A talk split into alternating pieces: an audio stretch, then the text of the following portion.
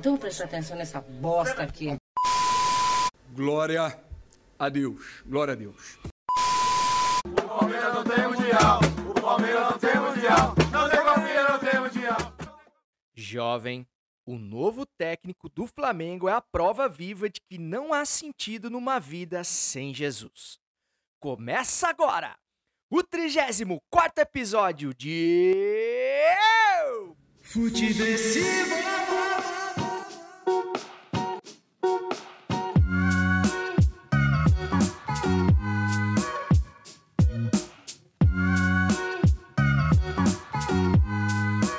Seja muito bem-vinda, seja muito bem-vindo. Eu sou César Cartoon e esse é o Futiversivo de número 34. Quem diria, hein? Que chega com alguma alegria e a sagacidade de sempre tão necessárias para sobreviver à Brasileia dos novos tempos, um lugar onde o futebol parou quando morriam 20 por dia e voltou quando estão morrendo mil. Vai entender. Lembrando que você pode é, falar com esse programa através do e-mail do Futiversivo, o e-mail mais ignorado é, da internet, o futiversivo.gmail.com ou então de maneira mais direta e mais intimista, até eu diria, e é, onde, é por onde realmente a galera vem falar comigo, que é através do meu Instagram ali, do meu perfil, arroba César Cartoon, Cartoon com U e M de Maria, abrasileirado, sempre lembrando, então você pode lá dar o seu feedback, é, fazer a sua crítica, dar a sua sugestão, mandar um salve, que eu tô sempre repercutindo e sempre me serve aí de, de material de estudo para ir melhorando aí o conteúdo do podcast. Vou começar hoje aqui com alguns salves, cara. Essa semana participei com muita, muita alegria, muita honra da Semana da Juventude da JPT, né? A Juventude do PT. Fui convidado pelo meu grande brother Ronald Sorriso, que me alegrou muito com a sua audiência no podcast, né? Fiquei sabendo. É, o Ronald é lá do Rio de Janeiro, ele era um ouvinte já do Futiversive e me convidou para participar dessa semana de comunicação que tinha como tema a comunicação como forma de resistência e eu aceitei prontamente, foi um grande prazer e foi muito legal, um aprendizado muito grande para mim, junto lá com o Gabriel Eduardo de Goiás, é, o Renan Leta, poeta do Rio de Janeiro, e a Dria de Aguiar, da qual sou muito fã, já era muito fã, a fundadora do Mídia Ninja, que eu acompanho demais, que sempre pauta aqui o, o Futiversivo, tive a honra de dividir a mesa lá com ela ontem, foi muito legal. E também, depois é, desse período aí da tarde, eu fiz uma outra live ontem ainda. Ontem o dia foi cheio com o meu grande brother lá de Cuiabá, o Marquinhos, do Experimentando Por Aí. Participei do Papos e Caldos, que é um, que é um quadro lá do Instagram dele, que vai virar um podcast, assim espero. É, onde ele fez várias entrevistas muito legais com. Ele chegou a entrevistar o André Barros, do Desimpedido, chegou a entrevistar o Felipe Solari, do qual sou grande fã é, o Léo Sui, e depois o nível do convidado foi caindo, caindo, caindo até chegar no César Cartoon. Então ontem participei aí da, da, da fase mais decadente do Papos e Caldos, mas foi uma resenha de alta qualidade, foi muito legal. E tomamos uma coisinha junto ontem, mesmo à distância. Então, um grande abraço pro Marquinhos. E no episódio de hoje, que está sendo gravado em 14 de agosto de 2020, dia em que se completam 29 meses do não esclarecimento da morte da Marielle Franco e do Anderson, e também dia em que chegamos à surreal marca de 105.615 mortes na conta do Covid e do governo, desse governo que ignora a gravidade dessa situação. E, coincidentemente, também o dia em que o seu Jair chega ao melhor índice de avaliação desde o início do seu mandato, surfando aí muito provavelmente a onda do auxílio emergencial que ele sempre foi contra. Né? Então, quer dizer, o Brasil, meus amigos, definitivamente é um país que me obriga a beber. Falando em beber, essa semana eu recebi um convite que depois só tomando uma mesmo para passar a raiva. Estou eu tranquilamente aí num, num dia à noite qualquer dando uma olhada ali no Instagram quando me chega um direct de um cara é, bolsonarista ferrenho, um cara se diz conservador, defensor dos valores cristãos, é, os valores cristãos entre aspas, né? Bota entre aspas nisso. É um cara que fez campanha aberta e militante mesmo, bolsonarista. É, advogado e que pelo fato dele também ser corintiano, ele achou que pelo fato da gente ter essa coisa em comum, apesar de termos visões completamente antagônicas de mundo, ele se achou no direito de me pedir o seu voto como pré-candidato a vereador, apesar da gente pensar um pouco diferente na, no texto dele. E eu é, prontamente neguei esse, esse despalpério e justifiquei com a fala do próprio, né? Pelo fato da gente ter visões completamente diferentes de vida, né, cara? Mas a cara de pau dessas pessoas, assim, é algo realmente se admirar, né, cara? Como é que o cara chegou a pensar que eu teria alguma chance de votar num cara como ele, é, com o histórico recente dele, conhecendo, me conhecendo minimamente como ele julga conhecer. Mas enfim, só uma passagem que eu gostaria de comentar aqui, porque é, vergonha na cara essa gente realmente não tem. Mas no episódio de hoje tem. É, tem muito futebol hoje. Resumão das quartas de final da Champions League. As derrotas vexatórias de Corinthians e Flamengo no Brasileirão. E um restinho de final do Paulistão também, né? Pra para torcida, para alegria da torcida palmeirense, e o Pitadinha Histórica trazendo a primeira memória de final de Champions League do amante do pretérito Cláudio Campos. E claro, depois tem gol da Alemanha com mais uma barbaridade e o que indica hoje com teorias conspiratórias. Fala aí, Osmar Santos. Levantou para boca do gol e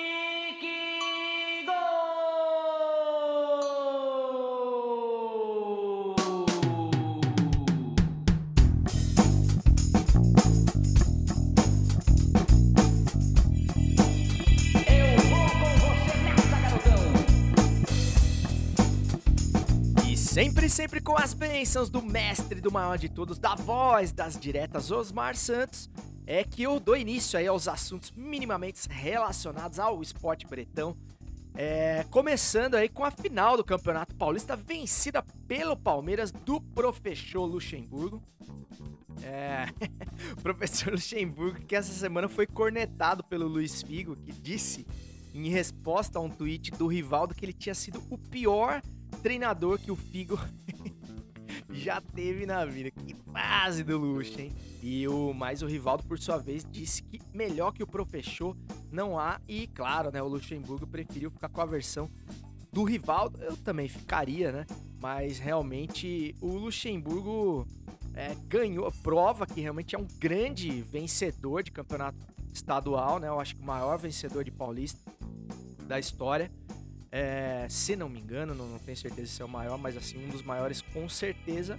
Mas é, mostra que, que o time dele poderia jogar muito mais do que joga com o elenco que tem.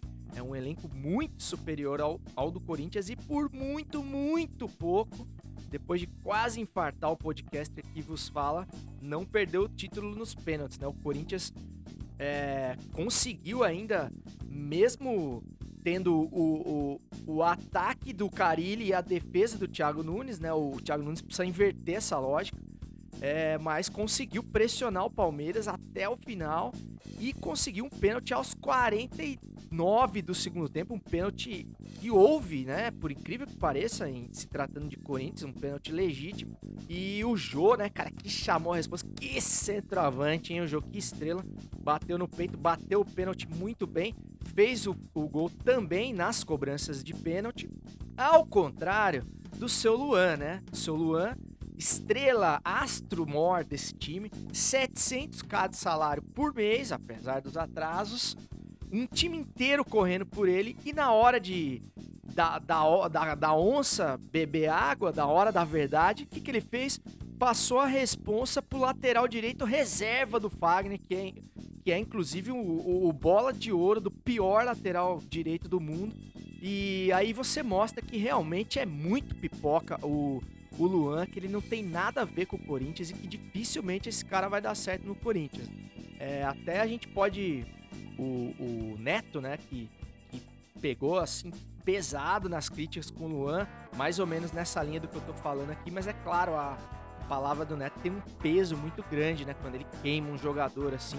Então muito se discutiu se realmente ele deveria fazer isso, ele não estava sendo injusto com o Luan. Mas, cara, é indefensável um cara que é contratado para ser a estrela do time. É por isso que esse cara ganha tanta grana, cara. É pra, nessas horas, ele ir lá e resolver ou perder o pênalti, enfim. Mas ele não pode se esconder é, atrás de uma canela sangrando ali, o que quer que seja. Ele bateu todas as faltas durante o jogo até o último minuto. Então, assim, sem força para bater o pênalti, ele não tava, né, cara? Ele poderia muito bem dar o último chute na bola para fazer o gol e tentar dar o campeonato pro Corinthians, né? Mas preferiu se esconder e vai pagar o preço, né? Já tem faixa com o nome dele no CT, já estão pedindo a cabeça do moleque e a vida dele acaba se complicando muito é, por culpa dele mesmo, né? Infelizmente não vai dar para passar esse pano, viu, Solô? E falando agora do Campeonato Brasileiro, o Coringão é, provou que está embalado e já emendou essa derrota com uma segunda derrota, dessa vez para o Atlético Mineiro, né? Que havia ganhado do, do Flamengo na primeira rodada. O Corinthians começou depois por conta da, da final do Paulista e sapecou 3 a 2 de virada no Coringão é, para desespero do César Cartum mais uma vez que se iludiu, né, com o Corinthians ganhando por 2 a 0 no primeiro tempo. Um golaço do Arauz, né, cara, num passe de calcanhar do João maravilhoso e virou o intervalo e o, o seu São Paulo, eu não sei a magia que ele lançou lá no, nos seus comandados do Atlético Mineiro que os caras voltaram babando e meteram 3 a 2 no Corinthians de virada, triste assim para a nação corintiana. E triste também que, assim, vamos combinar que esse ano, fiel, tá difícil para nós, viu, velho? Pode esperar que o ano vai ser longo. A, a, a quarentena tá longe de acabar pro torcedor corintiano. E o, o, o, Flamengo é outro também, né, cara? Que sofre a duras penas aí é, uma vida sem Jesus, uma vida pós Jorge Jesus. É, Flamengo que agora tem um técnico com o nome de Conhaque e que por conta disso, talvez sob efeito de um Domec, escalou o Gabigol no lugar do original, né, cara? Porque o Gabigol tá num shaper, meu irmão, tá pior que eu na quarentena. Bem gordinho o Gabigol, bem fora de forma. Aliás, um time todo fora de forma, né? Os caras deram mole ali na preparação, né? O organizado Flamengo, né? O, o primeiro mundo Flamengo. Realmente deu mole ali na transição de um treinador pro outro e deixou a desejar no preparo físico e tomou-lhe um 3 a 0 do todo poderoso Atlético Goianiense e o seu Torrent, ou Torrent, enfim, sei lá como é que se fala o nome dele, começa a ser questionado, né? Teve torcedor no Twitter, inclusive, sugerindo que o JJ poderia voltar a treinar o Flamengo no sistema de home office, que já seria melhor que o, que o catalão. É uma, uma solução aí disruptiva aí do torcedor flamenguista que já tá morrendo de saudade, com razão, do Jorge Jesus, porque realmente ele, o, o, o novo professor ali deu uma inventada ali, improvisou um, um, um, lateral, sendo que tinha um lateral no time, enfim. Tá querendo deixar a marca dele no, no, no projeto, mas realmente não parece ser por aí, porque o Flamengo tinha um esquema que vinha funcionando muito bem, né? Então é difícil um cara com o nome dele, né, não querer inventar, né? não querer deixar a sua marca, mas é o que ele deveria fazer se ele quiser ter vida longa aqui, porque a chapa dele, a paeja dele já tá esquentando. É, e como eu sempre disse, né? O Guardiola não vem junto, né? Então quem contrata o assistente, assistente terá. E falando em Guardiola, vamos dar uma passadela de leve na Champions League, que é aquele campeonato que dá vontade de tomar Heineken quando a gente assiste.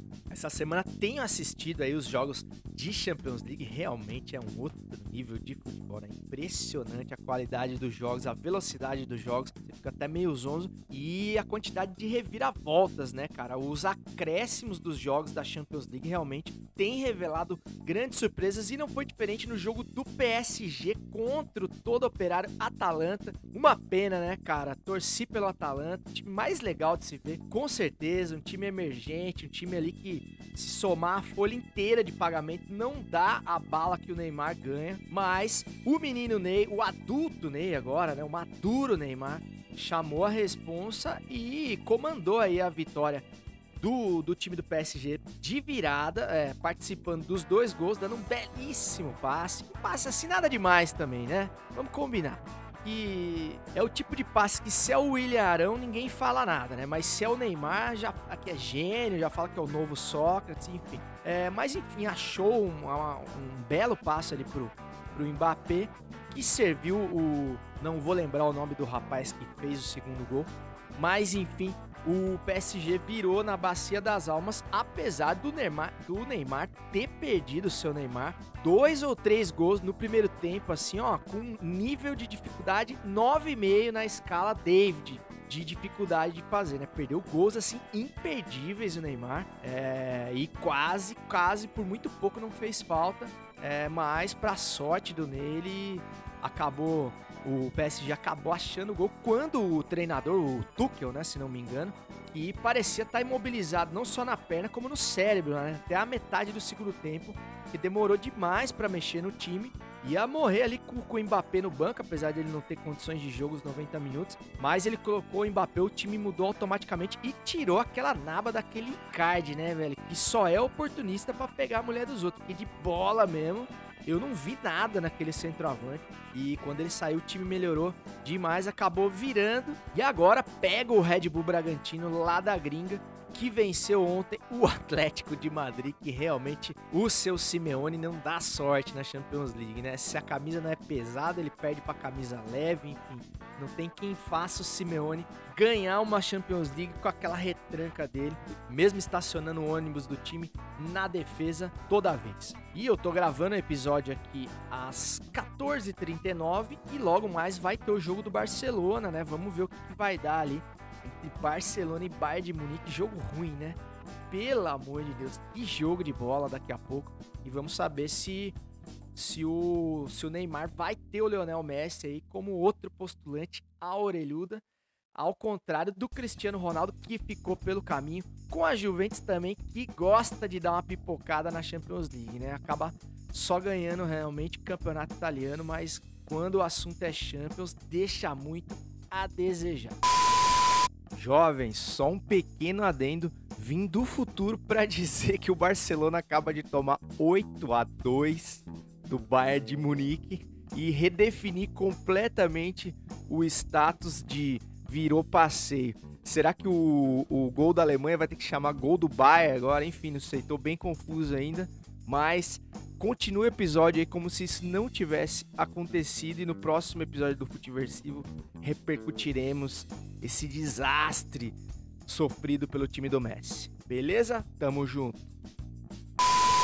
E continuando no assunto Champions League, vamos falar das primeiras transmissões desse torneio garboso que hoje tem um grande valor aí, todo mundo quer assistir, desperta grande interesse, mas a história prova que nem sempre foi assim.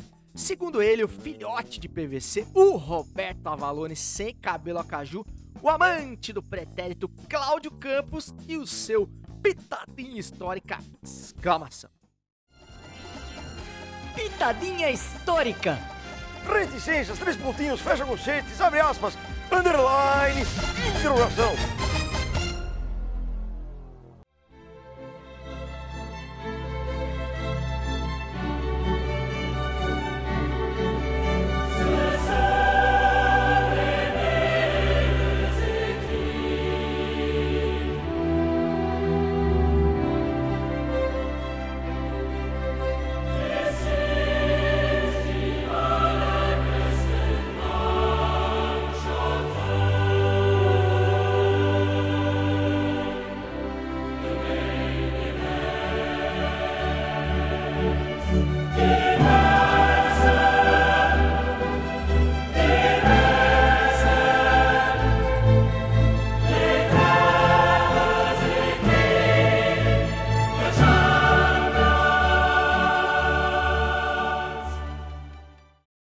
Fala César, tudo bem? Rapaz, toca essa música e o brasileiro apaixonado por futebol como eu você já sabe. Tem Liga dos Campeões na TV, no streaming e até no Facebook. Mas o Pitadinha veio aqui para recordar que quando nós e os ouvintes acima dos 30 anos éramos crianças, assistir jogos como esses não eram assim tão simples. jogos europeus eram bem raros na televisão brasileira. Tem até a história da Embratel oferecer o sinal da transmissão da final de 73 entre a Juventus e o Ajax de Cruyff e nenhuma emissora transmitir. Nos anos 80 as coisas mudam. A Globo começa a se interessar mais pelo futebol europeu, impulsionada pelo sucesso de Falcão na Roma, e transmite a final entre o time italiano e o Liverpool em 1984. Entre 88 e 95, ela também transmite diversas finais de Copa dos Campeões e Copa da UEFA. E uma dessas é a minha primeira lembrança de um jogo da maior competição do futebol europeu transmitido pela TV. Futebol 92, nesta quarta, Barcelona e Sampdoria, a grande final da Copa dos Campeões. Jogo que vai decidir qual o melhor time da Europa. Barcelona e Sampdoria, ao vivo, direto de Londres, nesta quarta, 3 e 15 da tarde. Pois é, final da temporada 91-92. Barcelona de Koeman, Stoichkov, Laudrup e Guardiola enfrentando a Sampdoria de Pagliuca, Toninho Cerezo, Roberto Mantini e Gianluca Vialli. Final terminou 1 a 0 gol de Koeman de falta, que levou o Barcelona a disputar o Mundial de, de Clubes com o São Paulo no fim do ano. E aí fica a pergunta para você e para os seus ouvintes. Você se lembra do primeiro jogo ou da primeira final de Champions League que você assistiu? Um abraço a todos e até mais. E é isso, hein? Claudião Campos meteu a musiquinha da Champions e tudo. Essa musiquinha já me dá vontade de tomar uma Heineken na hora, assim. Né? Instantaneamente já vem aquela verdinha na minha cabeça. Aliás, a Heineken só tá dando vontade, meu irmão, porque tá difícil de comprar Heineken no mercado, hein? Ô cervejinha cara, pelo amor de Deus. Ah, o dono da Heineken é igual traficante, né? Primeiro ele viciou a gente na cerveja, né? Em termos de Brasil, ganhou todo o mercado o gosto da população e agora botou o preço lá em cima, então tá difícil de comprar uma Heinekenzinha para ver uma Champions League, sobretudo em, em tempos de contenção aí, é, por motivos de pandemia e de dólar a 6 pila, né? Parabéns aí ao Paulo Guedes mais uma vez. E respondendo aí a, a, provocação do Cláudio Campos aí, eu sinceramente não me lembro, cara, exatamente da minha primeira final de Champions League. Não tenho essa memória. Talvez aquela do Barcelona com o gol do Belete na, na prorrogação, se não me engano. Mas, sinceramente, assim, não me recordo. Mas me recordo desse timaço do Barça de 92. Quem não se lembra? Alô, torcida São Paulina. Com o holandês Koeman o Subzarreta e o Stoichkov, né, cara, e tantos outros que valorizaram demais aí a vitória do São Paulo no Mundial Interclubes, que diferente do Palmeiras, não só tem Mundial, como tem três, apesar da fase atual que realmente o torcedor São Paulino não aguenta mais. Mas agora, quando o episódio já tá ficando no astral muito alto, vamos ao gol da Alemanha, porque o Brasil toma de 7 todo dia.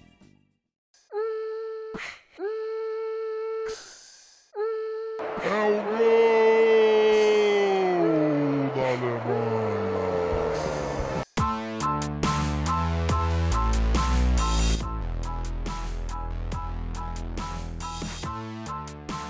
Juíza declara em sentença que homem negro é criminoso.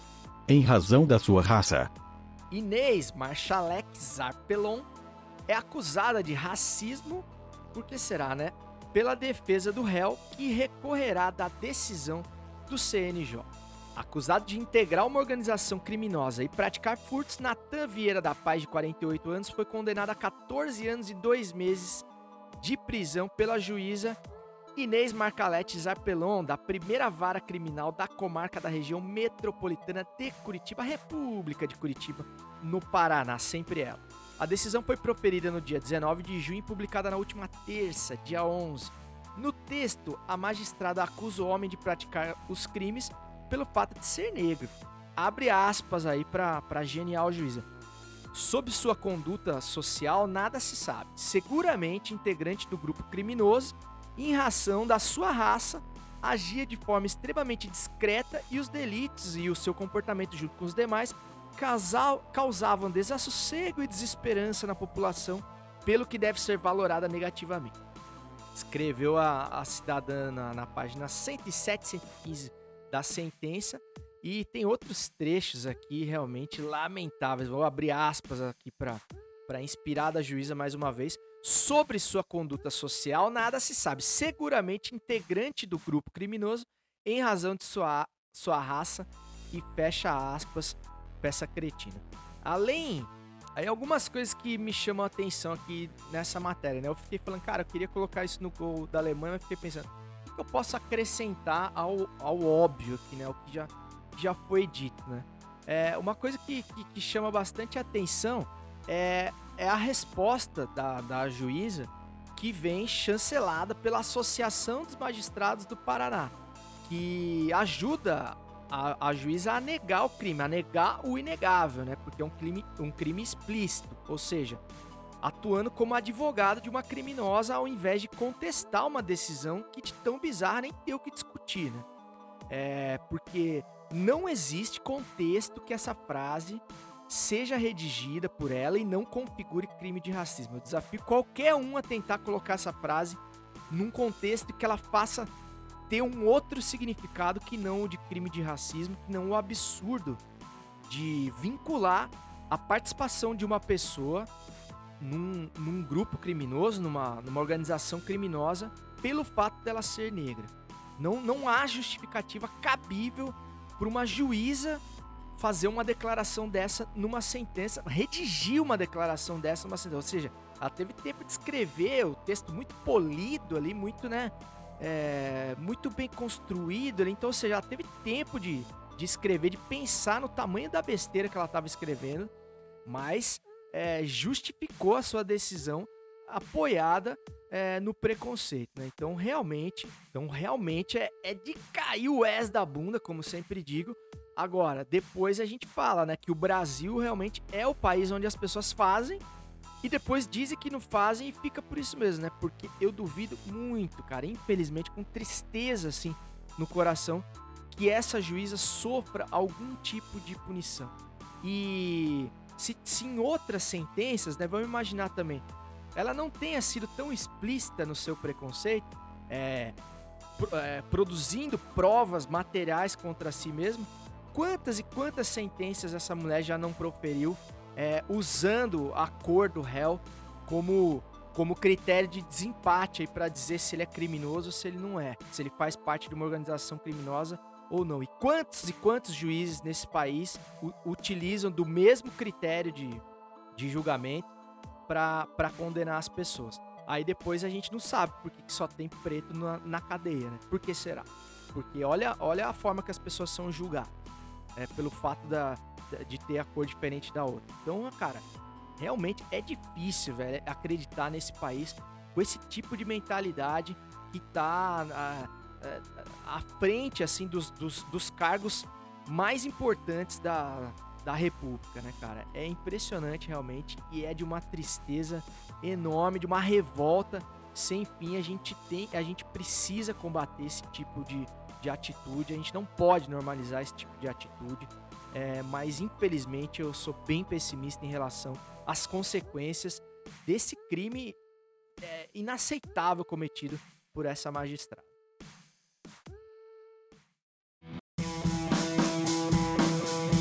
Quem? Chegando, chegando, quem indica? Quem indica hoje sem a presença de Léo Sui, que tá numa labuta danada, o homem não para de editar. É, mas é, vamos de quem indica com uma dica, rapaz, para quem gosta de teoria da conspiração, é um prato cheio. Para quem gosta de documentário como eu, para desespero da minha patroa Betina Madeira, que não é muito fã é, do segmento e tem que aturar os meus documentários chatíssimos. É, muita força, Betina. Trago aqui um documentário da Amazon Prime chamado 9 do 11 Provas Explosivas Falam os Especialistas. Um documentário de 2012 de 58 minutinhos, rapidinho, mas que vai te colocar seguramente algumas pulgas atrás da orelha. Muito já se falou né, sobre o 11 de setembro, sobre todas as teorias que envolvem a queda das Torres Gêmeas em Nova York. Tem o Fahrenheit do Michael Moore, que talvez seja o, o documentário mais, mais conhecido, mais famoso sobre, sobre o assunto. Mas eu zapeando ali, procurando, tem uns documentários meia boca ali na, na Amazon Prime, acabei achando esse. E o que me chamou a atenção, cara, é que ele é baseado é, em falas dos maiores especialistas em construção civil, arquitetos, é, especialistas em construção de prédios com estrutura metálica como eram as torres gêmeas. E só esse tipo de profissional dá esses depoimentos, dão esses depoimentos no filme. É, e o filme aqui, segundo a sinopse, apresenta provas concretas de mais de 40 especialistas nas áreas de engenharia de estruturas, arquitetura de arranha-céus, física, química, combate a incêndios, metalurgia e demolição controlada, que acusam os atentados às Torres Gêmeas justamente de serem demolições controladas, cara. E quando a gente vê as imagens das, da, da, da queda das torres comparadas a de demolições controladas, cara, elas são assim idênticas num nível que realmente deixa a gente. É, não dá para não pensar que é uma possibilidade, cara. Tipo assim, é, muito já se falou do, do, do, do Bush, né? Dele, do fato dele ter usado, isso é um fato mesmo dele ter usado é, o ataque para declarar guerra ao Iraque, para arrumar mais uma guerrinha para os Estados Unidos, como de praxe é, que talvez ele tivesse algum envolvimento, enfim, o, o, o, documentário não entra nessa, nessa seara da política. Ele, ele envolve questões realmente técnicas, né? E tem também a, a grande a, grande questão que é a terceira torre, o terceiro prédio, que é muito pouco falado, né, cara? Mas é um prédio que não foi atingido por avião nenhum e caiu com a mesma simetria dos outros dois, cara, depois de algum tempo. Então, realmente, como é que esse prédio caiu, cara? Tipo assim, é impossível ele ter caído da, da, da maneira como ele caiu retinho, assim, cara. É, de uma maneira muito simétrica, o que, segundo esses especialistas, prova que foi uma explosão controlada. Tem relatos de, é, de um pai, de um cara que, que tava dentro do Trade Center, que morreu no térreo do prédio e a autópsia do cara mostra que o cara teve o braço arrancado, um dos olhos arrancado, uma coisa assim. O que mostra que o cara é, não, não morreu por um incêndio, né? Que foi a, foi a justificativa, né? Mas sim por uma explosão. Ou seja, como é que teve uma outra explosão no primeiro andar? É, eles alegam que todo o combustível do, do avião teria sido consumido no momento da explosão, então não teria temperatura suficiente para derreter a estrutura metálica do prédio inteiro. Enfim, então são são argumentos assim muito contundentes assim que realmente é, deixam essa história realmente mais intrigante do que ela já é, né? E eles defendem a reabertura do inquérito para que de fato haja é, uma apuração mais é, convincente, né? Do, do, do, do, das causas de, dessa tragédia que mudou o mundo para sempre, que matou mais de 3 mil pessoas e que realmente existe o, é, o planeta antes e depois do 11 de setembro. E é uma história ainda muito da mal contada. Então eu acho que vale, pelo, pelos argumentos aqui expostos, acho que vale você dar uma chance para 9 do 11 provas explosivas falam os especialistas é, documentário da Amazon Prime que eu gostaria de te indicar aqui é, petulantemente nesse que indica de hoje. E nada melhor do que começar o fim de semana com um pouquinho de teoria conspiratória, não é mesmo?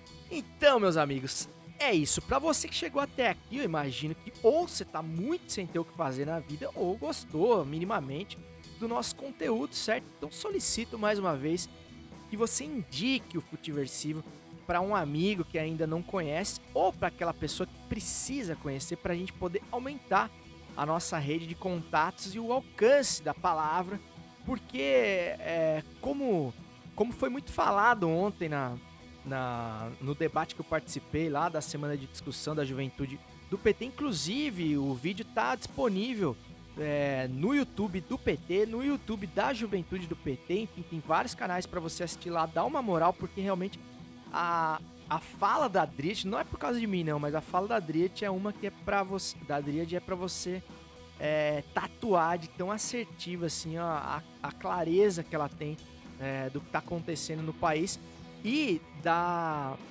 da, da disputa que a gente perdeu é, sem dúvida nenhuma nas eleições de 2018 que foi a disputa da narrativa, né? Então a importância da gente unir os, o discurso de quem é, de quem tá do lado progressista da força, para que 100 vozes juntas com uma outra pessoa que fala para mais 100, que fala para mais 100, que fala para mais 100, a gente possa engrossar o corpo e tomar conta da narrativa novamente, é, porque senão a gente vai perder o país seguidamente, eleição após eleição e no dia a dia, né, com a com enfim, com, com quando esse tipo de narrativa nefasta acaba sendo emplacada sem que haja um contraponto é, nos grupos do WhatsApp da vida.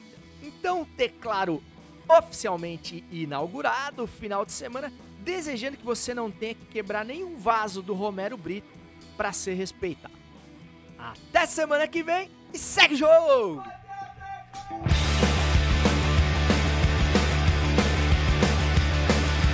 When I'm lying in my bed at I don't wanna up. Nothing ever seems to turn out right, and I don't wanna grow. How do you move in a world with thought that's always